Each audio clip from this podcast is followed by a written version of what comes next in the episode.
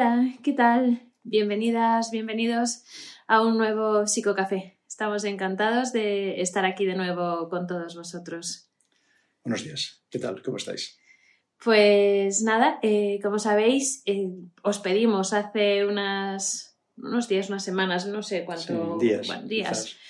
Que nos dijerais de qué os apetecía que hablásemos en el siguiente Psicocafé.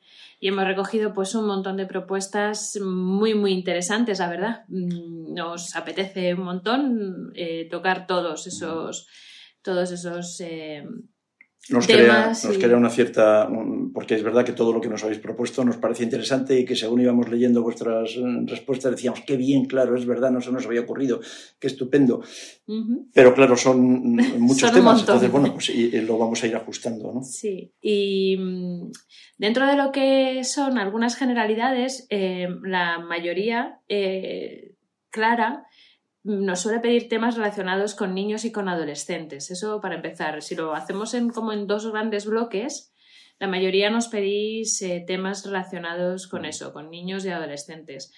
Y luego muchos, dentro de todo eso, la mayoría te- estaba claramente mm, eh, a- pidiendo cuestiones asociadas a los trastornos alimentarios. Y bueno, pues como no sé si además las coincidencias existen o no, eh, pero, pero es justo, está José Luis que acaba de terminar de, de grabar y de preparar todo el curso de trastornos alimentarios, pues dijimos, bueno, pues qué momento tan bueno para mm, hacer un psicocafé con ese tema, respondemos a una parte importante de vuestras Mm. demandas y bueno, y de paso pues os contamos que, que el curso va a estar enseguida disponible y que ahí pues ya eh, si queréis podéis ampliar mucha más información. Toda Sí, está todo muy actualizado. Yo también he disfrutado mucho grabando el, el, el curso y, y eso, pues actualizando. Es algo que hacemos continuamente, ¿no? Pero, pero actualizar. Y, y como es un tema que a mí me parece, es verdad, que es un tema que me parece apasionante, ¿no? Apasionante por sí mismo y apasionante por lo maltratado que está en general. Así que, bueno, pues he disfrutado, la verdad que he disfrutado mucho. Y en ese sentido estoy encantado también de poder hacer ahora, compartir con vosotras y con vosotros este, algunas de las cosas con las que he estado trabajando ¿no? y que me parece tan bonito de, de ese disparate que se llama trastornos de la conducta o trastornos Exacto. del comportamiento alimentario. ¿no? Con eso queríamos empezar, ¿no? Justo con el nombre. Nos gusta tan poco el nombre que ya, bueno, hemos, hemos cedido llamarlos trastornos alimentarios, pero ya, por supuesto, no podíamos seguir eh, poniendo para, bueno, dentro de nuestro modelo, dentro de, de- de nuestro paradigma en general, el- la palabra conducta o comportamiento, ¿no? Trastornos del comportamiento, Sí. trastorno de la conducta alimentaria, ¿no? Nos chirriaban demasiado todas las neuronas, nos daban así Sí, unas, es que convulsiones. Es, muy, muy reduccionista, ¿no? Como si el único problema de todo esto. Es reduccionista, lo miréis como lo miréis. Es Mm. como si el único problema fuera la conducta la- o si el único problema fuera la alimentación. Y Ujú. ni, el problema es la, comida, es la, es la conducta, ni el único problema, ni siquiera el más importante, es la conducta, y mucho menos el único problema es la alimentación, ¿no? Absolutamente para y nada. es una ¿no? vez más convertir en trastorno un Eso síntoma, es, un síntoma, eso es. eso cuando es un síntoma. y Entonces, es como síntoma. si tuviéramos en el, en el DSM-14, probablemente se atreverán, en el DSM-14 no, con lo atrevidos que son, en el DSM-6 Sí. Se atreverán a poner trastorno por fiebre o trastorno por tos. Pues estamos, vamos en esa senda, ¿sabes? Entonces, Trastorno por granos. trastornos por granos, trastornos alimentarios. Es que no hay ni un solo paciente con un trastorno alimentario que no tenga otros muchos, otras muchas manifestaciones de sufrimiento. Es una cosa disparatada, ¿no? Que eso se siga planteando así.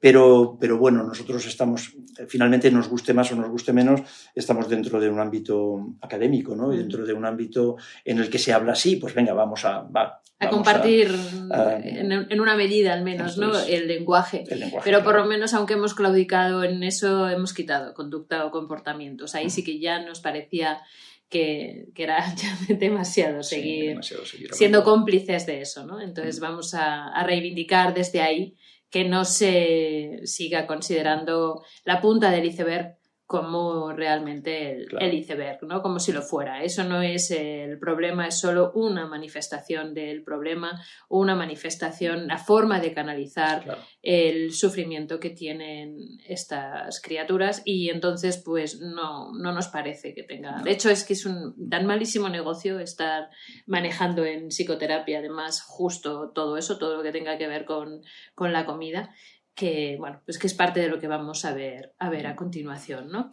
Entonces, para empezar a hablar, el título, el nombre, esto ya, eh, ya lo, ahí lo, que se llaman, lo que se ha categorizado de una forma absolutamente artificial, absolutamente artificial, que bueno, que puede tener alguna, alguna finalidad, pero desde luego no es para ayudar en la clínica, en la psicoterapia, eso no ayuda a nada, ¿no? El categorizar la, la patología.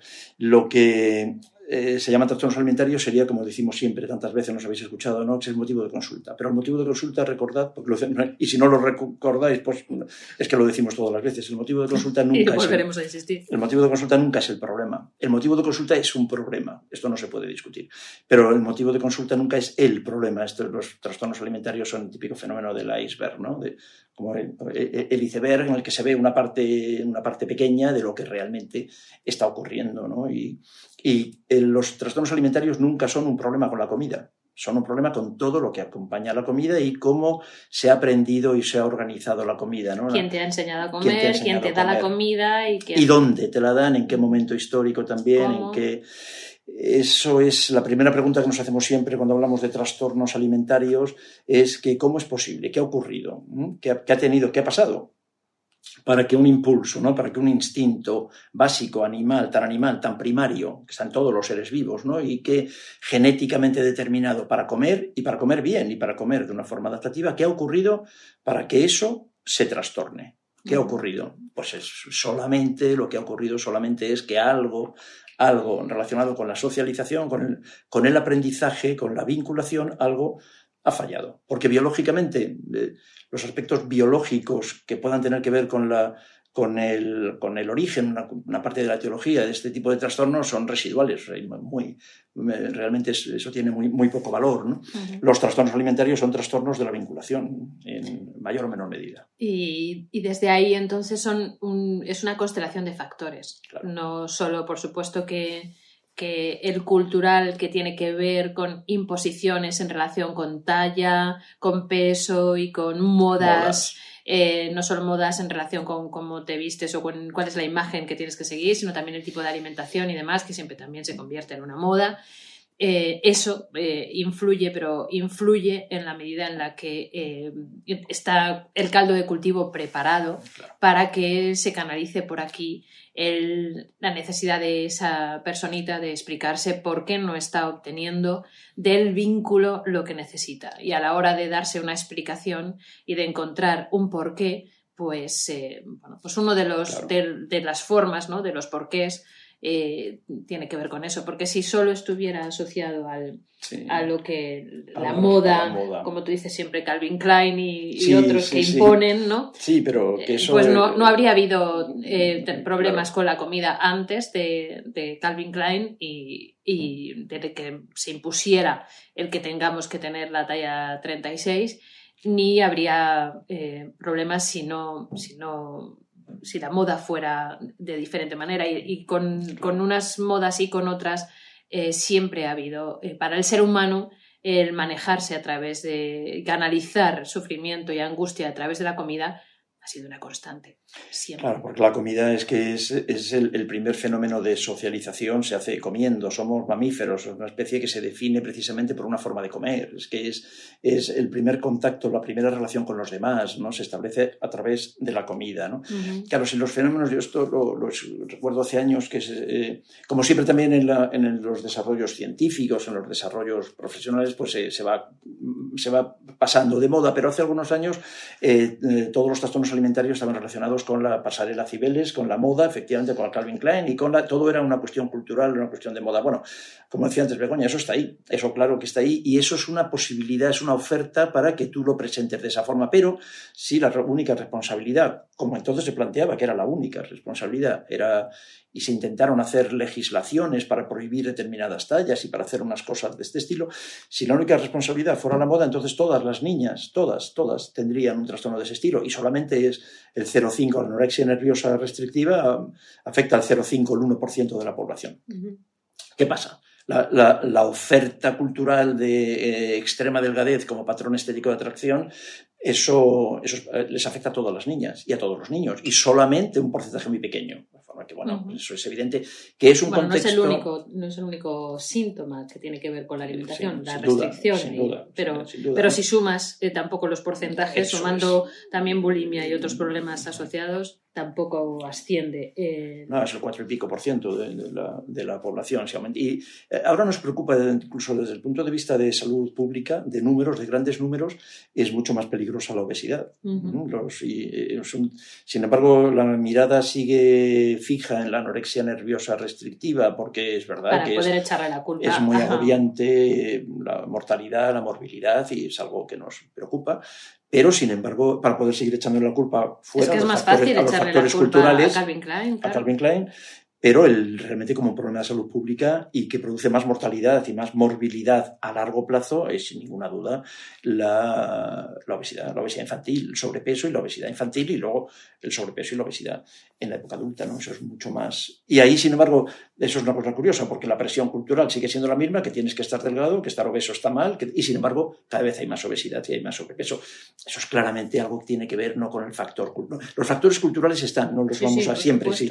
Lo que decimos siempre de esto que se llaman trastornos alimentarios es que es un ejemplo muy bonito para entender factores biológicos, corporales, biológicos, em, psicoemocionales y culturales. Sí, sí, están los tres, pero que tenemos que tener cuidado, ni lo biológico, ni lo genético, ni, naturalmente los trastornos en, la, en, el intercambio de serotonina, ni eso es un factor un definitivo, ni lo cultural es un factor definitivo. Lo que ocurre es que como decía antes Begoña, ¿no? el, el caldo de cultivo en ese aprendizaje, ¿no? en esa primera vinculación, el cómo se van incorporando, el aprender a comer y el aprender a mostrarse y el aprender a, a, mirar y a ser mirado y a ser valorado, la valoración, todo eso ocurre en, en, la, vinculación. y luego, en esas primeras interacciones. En esas primeras interacciones. Y luego la cultura pues, te ofrece las manifestaciones. Y, no solo la cultura, la cultura eh, como macrosistema y desde luego tu propio sistema familiar, tu familia como microsistema. Por eso también vemos claramente que se, claro, que se repiten patrones y esa transmisión transgeneracional de estilos de canalizar la angustia. Y entonces, claro, pues hay ahí em, unos factores importantes que tienen que ver con que si mi madre para regularse eh, come y calma su ansiedad eh, comiendo o al revés o no haciéndolo y machacándose en el gimnasio y tal y cual, pues yo también lógicamente voy a, voy a tener eh, más probabilidades de que a la hora de eso, como decía antes, ¿no? de explicarme por qué no está pasando, por qué no estoy obteniendo de la relación lo que yo estoy necesitando, que la explicación me la dé en algo que tiene que ver con conductas que observo en casa ¿no? y, que, y que manejan mis progenitores. Tiene mucho más eh, sentido ¿no? y, mm. y, por eso eh, tiene, tiene esa, esa ese patrón repetitivo de generación tras generación. Y se ven familias que, eh, bueno, pues que en las que se sostienen eh, estos determinados problemas y por eso es tan importante, claro, que hagamos un genograma y que nos expliquemos por qué puede ser precisamente este ¿no? el modo de manifestación.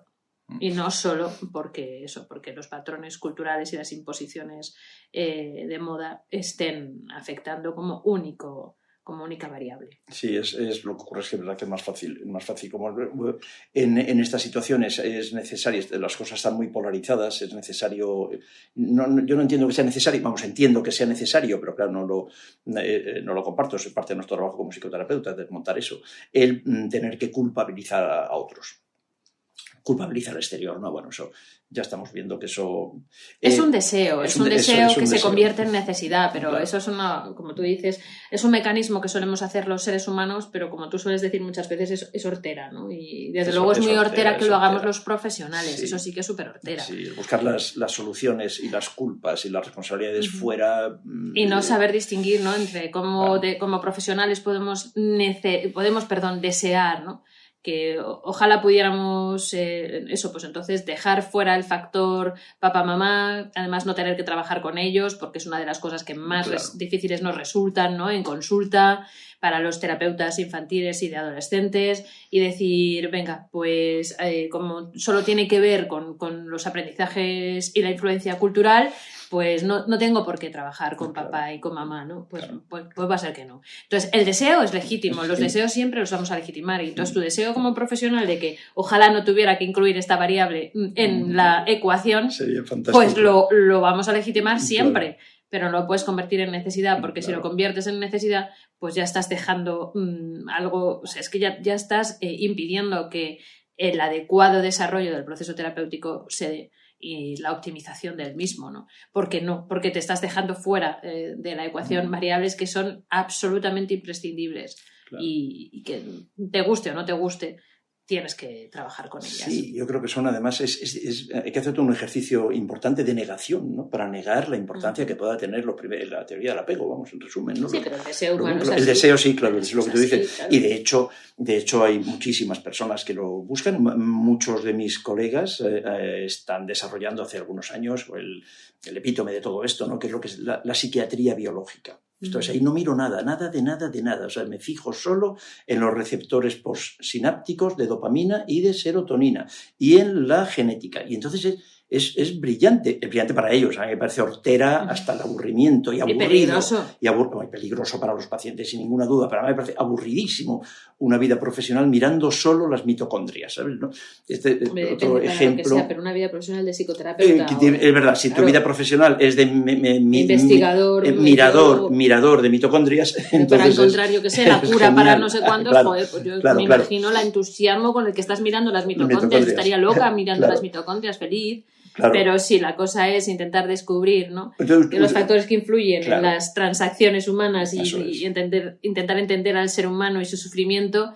Si miras solo las mitocondrias, puff. ¿Y usted qué? Yo soy, yo soy psiquiatra de mitocondrias. Ah, pues ya nos entendemos. Efectivamente. Lo que pasa es que yo, como me llamo Manolo. Psiquiatría mitocondria. Mitocondria, ahora sí, quedaría biológica, pero están en eso. Están justamente en eso. Que es, como decimos tantas veces, no es cada vez intentar saber más cosas de cosas más pequeñas y saber más cosas de cosas, mm, bueno, es eso, más pequeñas para no mirar. Ese reduccionismo mirar, que mirar algo te permite ver todo. para no ver. Yo creo que además se hace con mucha intencionalidad, mirar algo para no mirar todo. Y esto va desde la mitocondria hasta Calvin Klein, para no mirar todo el espacio que hay en medio, ¿no? Entre la mitocondria y luego el sobrepeso o la anorexia, ¿no? Entonces en medio, en medio no hay nada medio no hay absolutamente nada. Todo ha ido maravillosamente bien, nadie se ha fijado en nada, no ha ocurrido nada y de repente una chiquilla con 14 años comienza... cada vez antes. Cada vez antes. Con 11. con 11, con 12, de repente, pero de repente, ¿eh? no ha pasado nada, nadie, ¿eh? es una especie de caja negra, desde el embarazo hasta los 13 años no ha pasado nada, el niño, la niña han estado metidos en un baúl y a los 13 años salen y de, repente, de un día para otro, comienzan a vomitar, comienzan a no comer o comienzan a comer de una forma completamente descontrolada de repente. No, hombre, decir, a mí me Algo parece, habrá pasado. Me parece difícil. Sí, que la mitocondria de pronto ha hecho. la mitocondria, es verdad, la mitocondria. Eh, la culpa... O que han visto unos anuncios de eso. Había un gabinete. pobre Calvin Klein. había un gabinete, yo recuerdo lo que dices de la culpa. Había un gabinete, que yo recuerdo un gabinete profesional muy, muy valioso, que se llamaba eh, Gabinete Galigari, que decía que la culpa es de la mitocondria. Y ya sabéis, los de mi edad. del cha, cha, cha. los de mi edad ya sabéis a qué mitocondria me refiero. Y en eso estamos, ¿sabes? Que la culpa es del cha-cha-cha. O la sí, fue del cha-cha-cha en el gabinete Caligari. El, eh, mira, mm, eh, vamos a ver. Los trastornos alimentarios a mí en algún momento me lo, bueno, me lo tomo como un humor, como, porque ya sabéis que, como todo. como todo, sí, porque para qué te lo vas a tomar de mal humor eh, pudiendo hacerlo de otra forma. Eh, pero esto en algún momento me irrita, tengo que reconocerlo. ¿Sabes? El que de repente se pase así, ¿no? De la mitocondria, unos estudiando la mitocondria, y tiene mucho éxito eso, ¿eh? Tiene mucho éxito, porque también es cierto que hay, hay de hecho, hay muchos profesionales que están ahí en la búsqueda de la mitocondria, de la genética y de los eh, inhibidores selectivos de lo, y del psicofármaco. Hay muchos, muchos, y muchos padres que están también ahí encantados. Bueno, con y, eso. y, y, y, no tampoco negamos que no sea un factor que hay que tener en cuenta por si acaso. Igual, igual hay ¿Mm? cosas que, que pueden explicarse desde ahí, naturalmente Sí, sí. que sí. O sea, no, no es. y también hay que estar con cuidado viendo que imposiciones culturales de modas, de tallas y demás se, También, se está presionando también. para que las chiquitinas y los chiquitines eh, se, se, eh, se fijen, idealicen, ¿no? No, pero si el problema es el reduccionismo, Exacto, el que solo nos expliquemos lo que está pasando desde uno de esos factores. Casi nunca, casi nada de lo que ocurre en la vida y desde luego de lo que ocurre en la clínica, eh, casi nada, casi nunca se debe a una sola a un solo factor. Yo recuerdo, y lo contaba en el curso, porque eso aquello me dejó impactado hace veintitantos años, ¿no? Una chiquilla, una anoréxica restrictiva, muy grave, ¿no? Yo eh, ya vi cuando había pasado por muchas unidades de estas ya especializadas y por muchos terapeutas, que lo de las unidades especializadas, si luego nos queda tiempo, les damos un repaso a lo de las unidades especializadas. Y yo recuerdo, y como si fuera ahora, que eh, haciendo la entrevista con los padres y preguntando y tal, a ver cómo era y cómo, había ocurrido, cómo había aparecido, cuándo había aparecido. La chiquilla tenía 15 años, lo que os contaba antes. No había habido nada, todo maravilloso, absolutamente maravilloso, y de repente 15 años, y el padre me da la explicación. El padre lo que me dice es que, mira, todo esto es una tontería, estamos hartos de psicólogos y de psiquiatras y todo esto, yo, yo, yo lo tengo muy claro, yo sé lo que ocurre, es que esto a la niña le sentó mal una lata de sardinillas en tomate. Y ya está. Y eso es a partir de aquí. Todo lo que le ocurre es que eh, una lata que comimos de sardinillas en tomate a la niña le sentó mal. Y a los demás no, a los demás no, no. Pero a la niña le sentó mal. Entonces a partir de ahí comienza toda la sintomatología. Una explicación muy paterna y Uy, qué comida más guay. Yo a mí me, muy- me, me froto las manos de a ver qué pasó en esa comida con las sardinillas, qué significan las las sardinillas, para esa. Y- familia. Y, el hombre me daba Eh, la marca, que no voy a de- repetir aquí, me daba la marca de ¡Qué las sardinillas, ¿no? El- y Esa ya está, y ahí el hombre estaba, y que nada, todo lo demás no tenía. Sí, bueno, también muchas veces la Es cosa una es necesidad que yo entiendo. que te ha una dejado el novio, esa es otra, esa es Sí, frecuentísima. las malas compañías en general y, por supuesto, el novio. No, el novio es novio, frecuentísimo, es ese es, es Sí. lo que marca un antes y un después, pero claro, ese abandono es un segundo golpe, como decía Freud. Nunca Claro. es el primer golpe. Entonces, claro, la cosa es facilísima también, como Exacto. cuestión para echarle la culpa, es también al novio. Un novio que, por cierto, ya los padres decían que no les gustaba nada, que hay que ver, que ya lo venían diciendo, que era tal, que era cual, aprovechan ya para ir de- toda la artillería ahí, ¿no?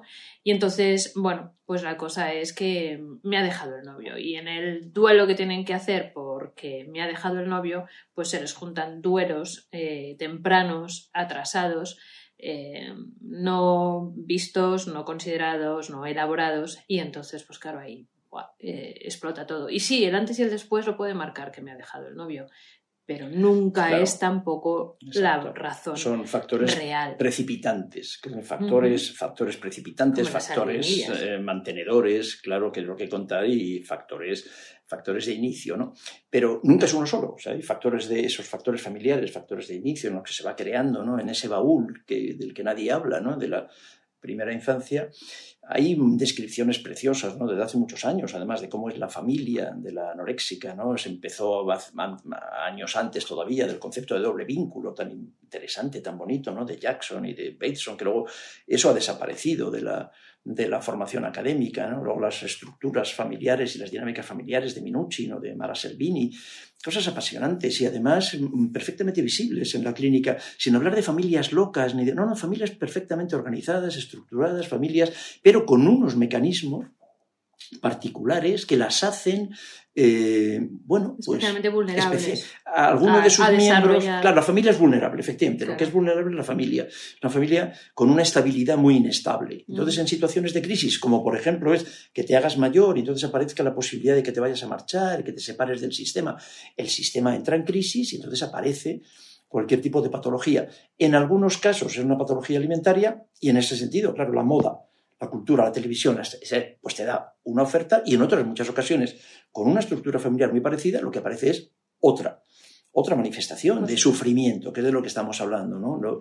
Eh, porque lo que está ocurriendo es que, es que hay una situación de tensión, de tensión crónica, de tensión mantenida, de un sistema con una estabilidad inestable y que, bueno, por, cierto, por los pelos, ¿no? Pero, y que entonces ante situaciones de cambio pues, eh, pues aparece una crisis y la adolescencia es un ejemplo ejemplo típico, ¿no? de situaciones de cambio, de crisis, de crisis en los sistemas, la adolescencia de cualquiera de sus ha miembros. Ha estado primando la, aproximación, el que hay que mantenerse vinculado, que hay que seguir eh, pensando y sintiendo a mamá y a papá como los mejores, geniales, idealizándoles y demás, y llega la adolescencia con toda esa crisis que supone ese cambio y a mayor necesidad de haber tenido oculta toda esa información con respecto a lo que mm, falla en el sistema, con mayor violencia la, de, la, adolescencia va a desencadenar eh, la necesidad de, reivindicar estas verdades ¿no?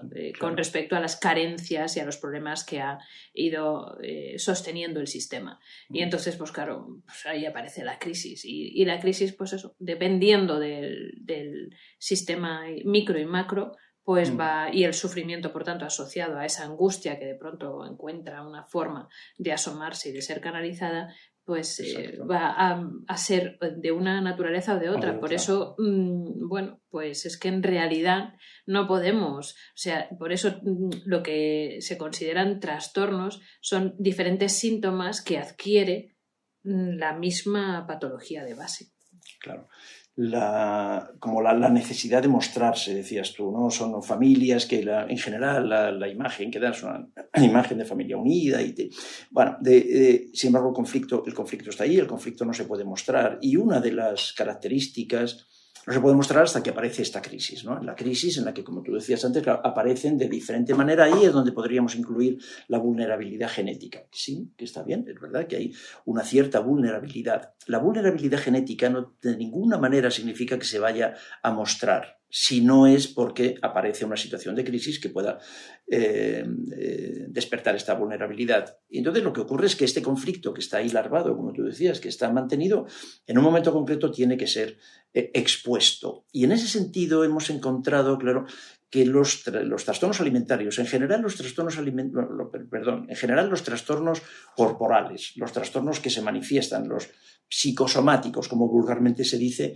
son muy atractivos para mostrar ¿Por qué? Porque el cuerpo es visible. O sea, si para mostrar un conflicto, la extrema delgadez o la extrema obesidad, es que es, son, es muy visible, porque si yo quiero mostrar el conflicto en forma de cólicos biliares repetidos, también se hace, y también lo explicamos en psicosomática, como efectivamente los cólicos biliares de repetición son una expresión de conflicto. Claro que sí, pero es una, tiene peor rendimiento esa manifestación. Sin embargo, para mostrar un conflicto, el, hecho de no comer y entonces quedarme extremadamente delgada, o de comer mucho, para ser extremadamente obeso, es una forma preciosa de mostrar, ¿no? Claro, como decimos también, como la dermatología, pues son formas, porque es, es visible, entonces como el, ya no se puede seguir, no se puede ocultando. seguir ocultando. Eso Entonces son sistemas que tienden a ocultar.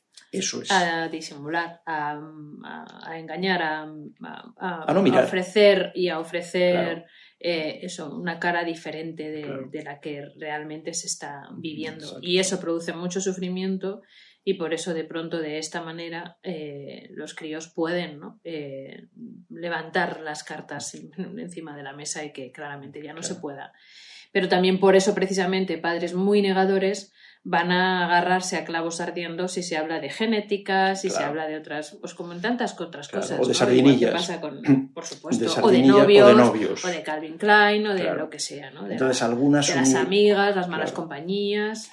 algunos psiquiatras, algunas unidades especializadas que pueden ofrecer estos trastornos alimentarios y en muchos otros diagnósticos, ¿no? que pueden ofrecerte una solución mágica en el sentido de que aquí no ha pasado nada, esto, esto es simplemente un trastorno biológico, pues es verdad que eso al principio alivia mucho, al sistema le alivia porque aquí no, nadie tiene, ha tenido ninguna responsabilidad, esto es una cuestión de mala suerte. ¿no? Y bueno, pues eso ayuda a corto plazo, a medio o largo no ayuda absolutamente nada. ¿no? Yo había, eh, investigando y por mi propia experiencia con pacientes, te quería preguntar, que, a ver qué te parece. ¿no? Me, me, ha parecido, escuchando a las, tanto a las chiquillas y chiquillos y adultos obesos como a las, a las niñas, a las chiquillas anoréxicas, como que eso que tú decías de que está el conflicto está oculto y hay que mostrarlo, ¿no? Como eh, si fuera algo eh, inconsciente que luego en la terapia aparece, ¿no? De que no me has mirado, no me has mirado como yo necesitaba que me miraras, ¿no? No me has mirado, bueno, pues ahora me vas a mirar. Y me, si no me miras por las buenas, me vas a mirar por las malas. Entonces, la, como que la patología es una forma de obligarte a obligar al sistema y obligarnos a todos, al, sistema familiar y al sistema médico y al sistema cultural. Los obligas a mirar y, me tienes que mirar porque o estoy muy delgada y me puedo morir o estoy extremadamente obesa, obeso y también, por cierto, me puedo morir. O sea, es una forma desde el cuerpo que es lo que el matiz que os decía que no tienen a lo mejor otras somatizaciones eh, más internas, ¿no? Pero el cuerpo, el cuerpo tiene esa ventaja. ¿no? El cuerpo habla. El cuerpo habla, exacto. El cuerpo habla y el cuerpo se muestra. Entonces aquí casi ni siquiera tienes que hablar, o sea, me vas a mirar. ¿no? Pero con todo, es, es esa parte de nosotros que tenemos que silenciar en aras de mantener los vínculos y entonces, bueno, pues esa parte busca, busca, o sea, no, no, no encontrará, o sea, no le daremos desde la desde el sistema familiar y desde luego desde la cultura no le daremos palabras, pero busca cómo expresarse. Y por eso ya desde niños pues ya se presentan síntomas y, ya hay muchos síntomas que, el pediatra dice vayan ustedes a ver al psicólogo y tal, porque ya incluso aunque sean síntomas eh, corporales que no son muy, muy o sea, catalogados así como los más, los más clásicos de psicosomáticos, pero ya con, claro, el propio pediatra dice, si es que esto no, no se le encuentra por aquí, no se le encuentra por allá, vayan ustedes a ver al psicólogo, porque a lo mejor todo esto está relacionado con, con estrés, con esto, con lo otro, tal, y ahí ya empiezas a mirar, o sea que siempre hay un, eh, la parte de nosotros que es silenciada, eh, busca la manera de expresarse y el cuerpo es la mejor manera. Y efectivamente uno de los, de los modos más fáciles de, que, de hacer ver al sistema que, que, al final me vas a ver es, es algo que, que, no sea ya más ocultable, por más tiempo ocultable. Con lo cual, en este tipo de casos eh, siempre hay que investigar que efectivamente en relación con ese sistema del que proceden los críos, pues haya un especial interés en ocultar, ¿no? Yo siempre digo, vamos, decimos que siempre cuando hacemos el genograma y estamos en la evaluación con nuestros pacientes hay que preguntar por el secreto. Y te dicen, los alumnos nos dicen con mucha frecuencia, ¿no? ¿Cómo que el secreto? Sí, sí, el secreto familiar. Pero si te dicen que no tiene secreto, ningún sistema familiar puede decir que no tenga secretos. Todos los sistemas familiares tienen secretos. Y además los tienen y, no, y lo sabemos que los tienen porque no son tan secretos, porque al final los secretos realmente nunca se pueden guardar, ¿no? Como, como dice el título de la película española, está en la que están Ricardo Darín, Elvira Mínguez y incluso Penélope Cruz también, sí, ¿no? Es un elenco impresionante de todos lo saben, todos, lo saben, ¿no? una muy buena película, ¿no? En la que se guarda teóricamente un secreto familiar y todos lo saben, menos los que se creen que lo están, que, lo han podido guardar, ¿no? Todo el mundo sabe eh, al final, en, en, la familia y desde luego eh, rodeando al, al sistema familiar, ¿no? Entonces, eh, preguntad por el secreto siempre preguntaos por el secreto siempre, porque a mayor necesidad de guardar determinados secretos, pues efectivamente lo que se escoja. Mayor tensión, además. Esto es, economía, como siempre estamos hablando de economía o de física, si queréis, a mayor, a mayor necesidad de guardar el secreto, pues eso es mayor factura a la que tienes que pagar y ya está. Con mayor explosividad surgirá un síntoma que justo lo que haga sea que no te permita seguir guardando secretos. Y eso se llama estrés crónico y eso se llama inflamación crónica y eso se llama sintomatología. eso ahora mismo, incluso desde el punto de vista de la de la psicofisiología está muy bien, muy bien demostrado. ¿no?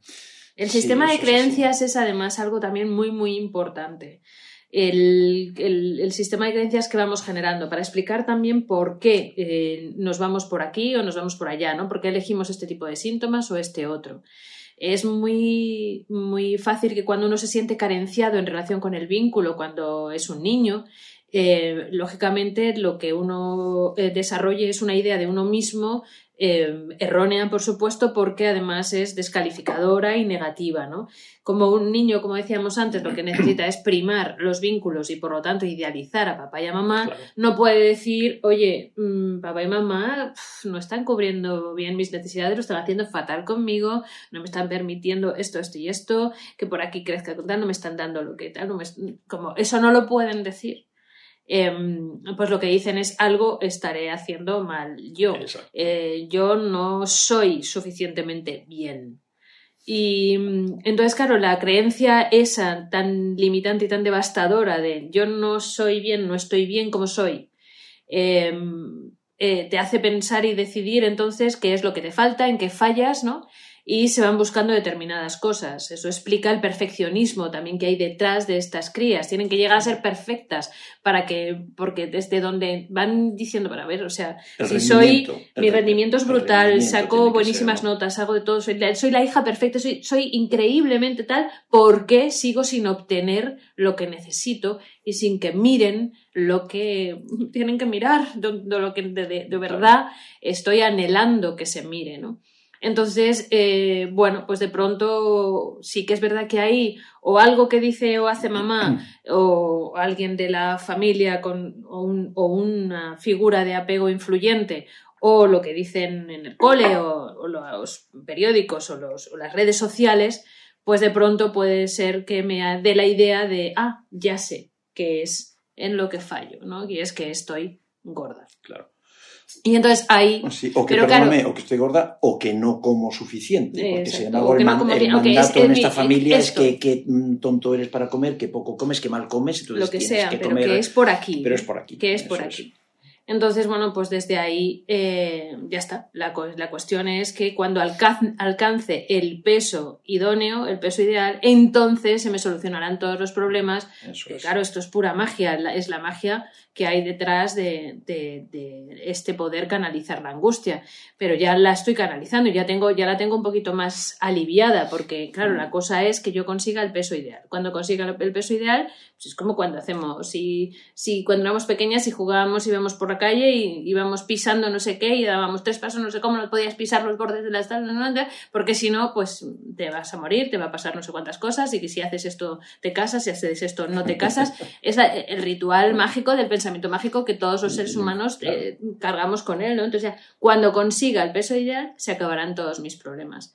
Pero claro, si realmente fuera ese el problema, pues cuando llegan a un determinado peso, ya se mirarían y dirían, ya está, hasta aquí, esto está solucionado. Sin embargo, siguen adelgazando, siguen adelgazando o siguen sin poder controlar la comida y siguen engordando. No consiguen jamás el peso ideal, porque no dependía de eso. Pero claro, levantar esa caja de Pandora, abrir eso y, poner encima de la mesa que tenía que ver con lo que Alan Shore llamaba ese trauma relacional temprano. Eso, cuesta y por eso no se hace, por eso en general no se hace. Pero mm, eh, hablando de lo de ver que decías tú y de que bueno yo el, peso y la, los trastornos de la imagen corporal, todo eso, claro, tiene que ver con la mirada. Básicamente todo eso tiene que ver con la mirada de la que tú siempre hablas. Y eso es lo que cuesta la más que trabajo. No se tuvo. La que no se tuvo, claro. Y lo que es dramático para estas chiquillas es que es la, búsqueda de la mirada que no se tuvo y que todo está esperando que, que me miren. Y lo que es dramático es que luego en el sistema sanitario todavía, todavía las miran peor no solo las miran menos, lo que nosotros nos hemos encontrado es que las miran peor. o sea, que entonces ya lo que ocurre es que en muchos dispositivos sanitarios públicos y algunos privados ah, es, terrorífico lo que, lo que, cómo las tratan, cómo las tratan de mal, directamente, directamente en algunos casos las tratan fatal. Y eso, pues claro, mm, pues no ayuda a nada no, no ayuda, no ayuda. no, no, es eh, al revés, claro. Es Nadie está pensando en ellas. Hacerse cómplice. y claro, redundan en su, en su sistema de creencias y entonces en la ambivalencia que eso les produce, ¿no? Si yo he llegado a la conclusión de que es que algo hay mal en mí, yo no estoy bien como soy, y llego a, a, encontrarme con otros adultos que vuelven a insistir en que efectivamente, bonita, algo hay mal en ti, pues por un lado me engancho porque, claro, tengo que seguir manteniendo eh, eso eh, y tengo que cumplir la profecía, pero por otro lado hay una parte de mí que se pilla unos rebotes con eso que dice, no, de eso nada, o sea, todos sabemos que no es eso, yo desde luego lo sé, mis padres lo saben. Y esto me cabrea muchísimo. Y entonces hay una voz que claramente está muy enfadada y que bueno, pues mantiene esa bronca y mantiene las dificultades y esa tensión de la que luego hablan siempre los, los que están en estos sistemas y en estas em, en estos dispositivos, que se llaman ¿no? dispositivos asistenciales. Y Por eso, como, como es nuestra experiencia tan frecuente, la cosa es que te cuentan que cuando preguntan hasta cuándo van, van a estar mi, mi hija aquí ingresada, te dicen la respuesta muy frecuente es hasta que aprenda quién manda aquí.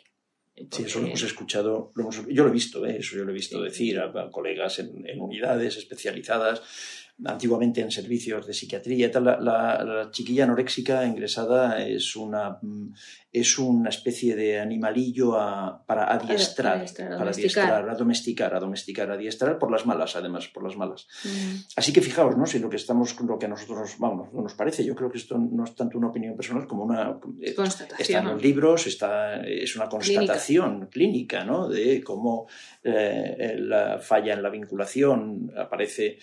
Pues fíjate, luego las ingresamos entonces en un hospital o en un hospital de día, en un dispositivo de este en el que además hay muchas mm, eh, todas están mezcladas, nadie las, nadie las, eh, las, mira, las define, las personaliza, que es justo lo que les falta. lo que hacemos en estos dispositivos con frecuencia es eh, agrandar la brecha, o sea, ahondar todavía más en su defecto en la vinculación. Así que es verdad que las cuestiones que se meten en una espiral, como decía Begoña, entonces eso a ellas les enfada, les enfada con razón. Porque lo que, están, lo que ellas necesitan es otra cosa.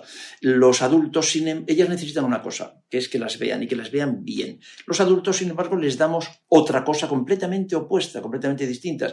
¿Cómo reaccionan ellas?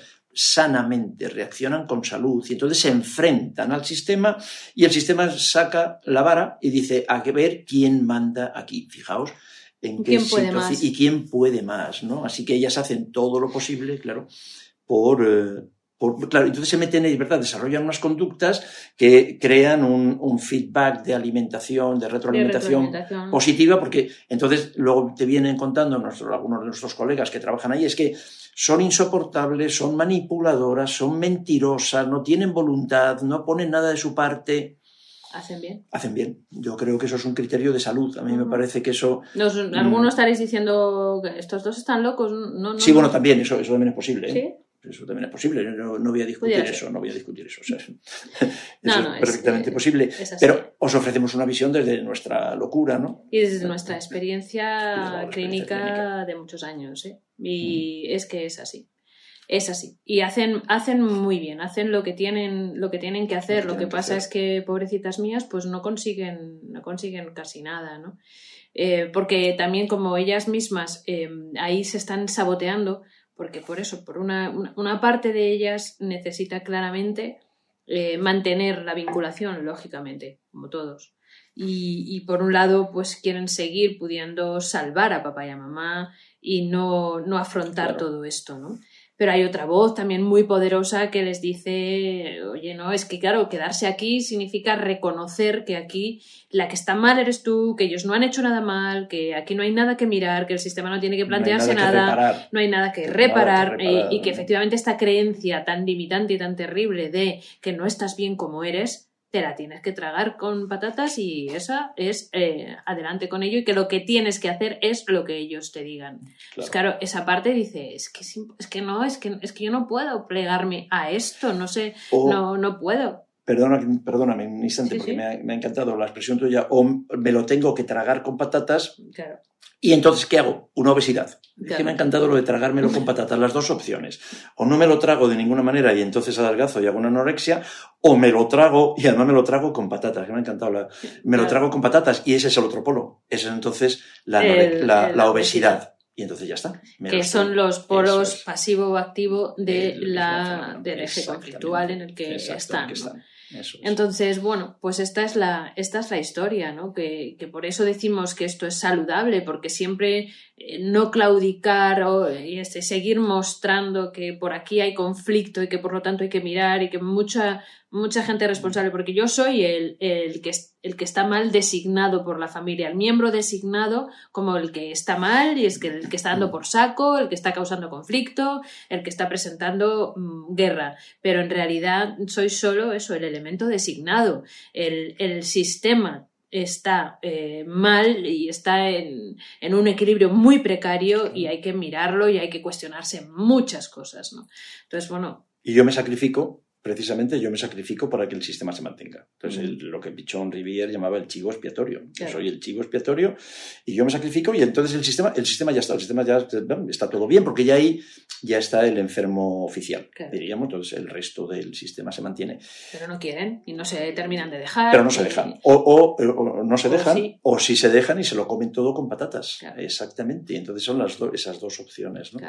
Y claro, si somos cómplices también el resto del sistema, el sistema sanitario no puede ser cómplice, porque es que si no es demasiado, es que no, claro, no, no, estaríamos haciendo nuestra labor. Nuestra labor es levantar todo eso y ayudar a todo el sistema a reorganizarse, ¿no?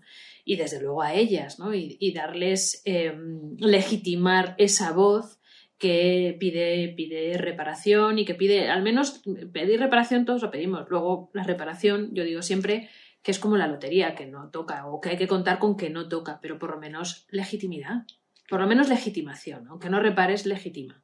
Y eso, con eso estas crías ya están, ya, están funcionando mejor. Ayuda mucho. Pero claro, si encima lo que te dan es la segunda parte porque te pegan, eso, pues son, pues claro, pues ¿qué hacen a su vez en los dispositivos? Se apiñan entre ellas, lo que no saben ya se lo cuentan las unas a las otras, entonces aprenden todavía mejores maneras de ocultar, de manipular, de, tirar comida, de guardar... de eh, tomar medicamentos para quitar el apetito y un mercado negro de todo De guardar todo este tipo de cosas, de, esconderlas sin que luego te pillen, de incluso también luego ya pues aprenden a, a, vomitar, por supuesto, a autolesionarse, a cómo guardar diferentes utensilios para, para conseguir estas autolesiones en diferentes partes del cuerpo donde no terminen de notarse para, o sea, en fin, eh, ¿por qué? Porque ahí hacen equipo, porque los adultos y el sistema sanitario somos el enemigo.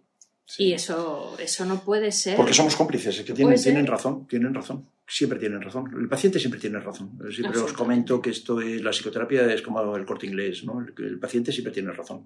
Siempre tiene sus razones. La cuestión es que la mayor parte de las veces nosotros no nos enteramos de cuáles son sus razones, entonces trabajamos con las nuestras, con nuestra manera de verlo. Entonces la cuestión es que tú lo que tienes que hacer es animarte, tú lo que tienes que hacer es relajarte, o tú lo que tienes que hacer es dejar de vomitar y dejar de comer el otro día. Y dejar de dar por saco. y sobre todo dejar de dar por saco, ya está. Eso, como si la condición infantil, la condición adolescente eh, pudiera hacer eso o sea, el niño y el adolescente está por saco. Es condición infantil.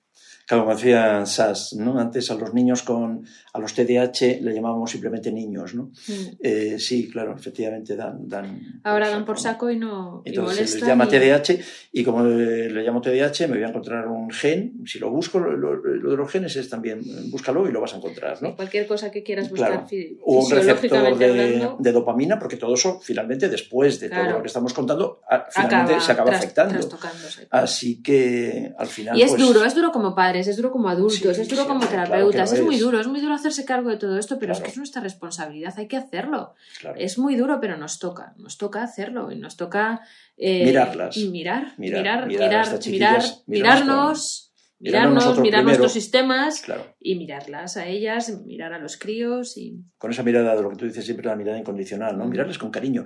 A mí me producen mucha ternura las, tanto las, los trastornos alimentarios en fin, como me produce mucha ternura, prácticamente todos mis pacientes, ¿no? el ser humano en general. Claro, y, las, estas chiquillas me dan, me producen mucha ternura, ¿no? Y, los, y sus sistemas también. Es decir, una cosa que también aprendí hace muchos años es que entrar en el polo aquel que yo recuerdo de mi época de psiquiatra, del eh, progrerillo malentendido, en el que yo estaba, naturalmente, claro, hace en los años 80, de que entonces los padres son culpables de todo, entonces los padres no los ves, no los puedes soportar, haces una parentectomía, que hemos hablado alguna vez aquí, extirpas a los padres, solo te quedas con eso, eso es ridículo, eso es absurdo.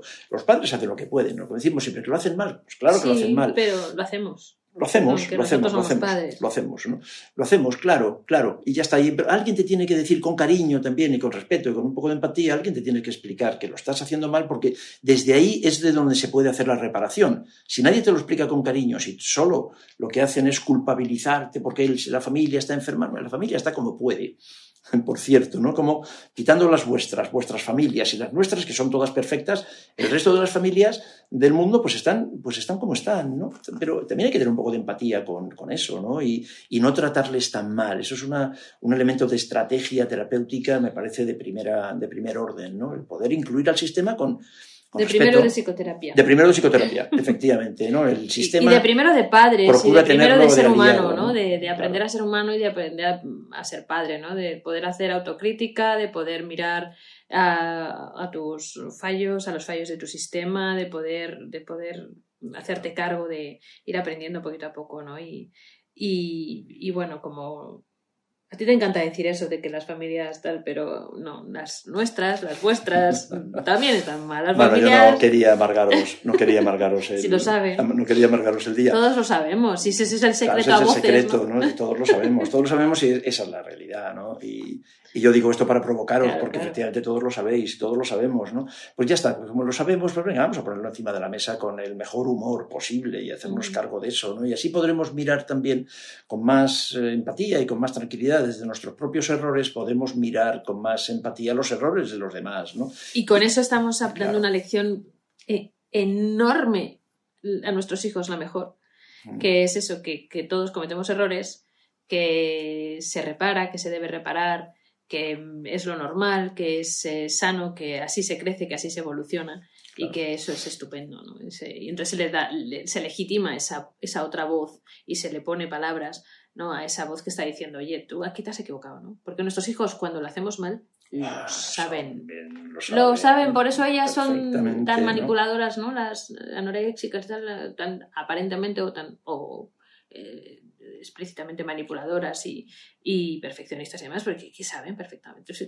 Nuestros te quedan, hijos conocen absolutamente Claro. todos y se nuestros te, fallos. quedan, se te quedan mirando diciendo, ¿pero qué me estás contando? ¿Pero qué me estás contando tú? Y están mirando así al psiquiatra o al psicólogo, ¿pero qué me estás contando? Si, si- en fin, si yo te contara lo que te pasa a ti, acaban siendo unas expertas. ¿no? Si quieres que te cuente lo que te pasa a ti, yo que soy la enferma, teóricamente, quieres que te cuente, porque es que, es que en solamente verte cómo hablas y cómo me miras y cómo estás, quieres que te cuente lo que te pasa, sería fantástico que pudiéramos hacer una película en la que fuera al revés, que los pacientes nos dijeran a nosotros, que vamos con la bata blanca y con todo el montaje, que los pacientes nos dijeran, porque lo saben también perfectamente cómo somos Perfectamente. y saben perfectamente lo que nos pasa. ¿no? Así que ya no, bueno, no tenemos que, tenemos que terminar, no os amargamos más de lo que os queda de día. Y Pero, muchas gracias por escucharnos. Eh, bueno, esperamos que si tenéis más dudas el curso os pueda servir. José Luis lo ha grabado con un amor, unas ganas, una motivación. Sí, ha venido siempre de grabarlo diciendo que, que está eh, con, con un entusiasmo y con una... Con lo poco que me gusta ponerme a hablarle a una cámara, que me parece una cosa, ¿verdad? La verdad que... Pero a pesar de todo, lo he, lo he disfrutado mucho, sí. Sí. Sí. y entonces, bueno, pues cualquier cosa que queráis ampliar en relación con este tema, aunque seguramente pues retomaremos, porque, porque por ahí hay mucho, hay mucho Mm. más que decir y siempre están eso, como, como decíamos al empezar, vuestras demandas están muy asociadas a, a esto. Y nada, nos vemos enseguida. Intentaremos que no pase mucho tiempo para el próximo psicocafé y vamos eh, recogiendo de esa lista que tenemos de vuestras demandas, una por una, todo lo que nos habéis pedido. ¿Vale? Es una suerte saber que estáis ahí. Es un verdadero privilegio y solo, solo podemos estar agradecidos, muy, Y- muy estamos, agradecidos. lo muy, estamos. muy- y que lo sepáis, que estamos muy, muy, agradecidos. Un abrazo. Un un abrazo abrazo. muy fuerte. Chao.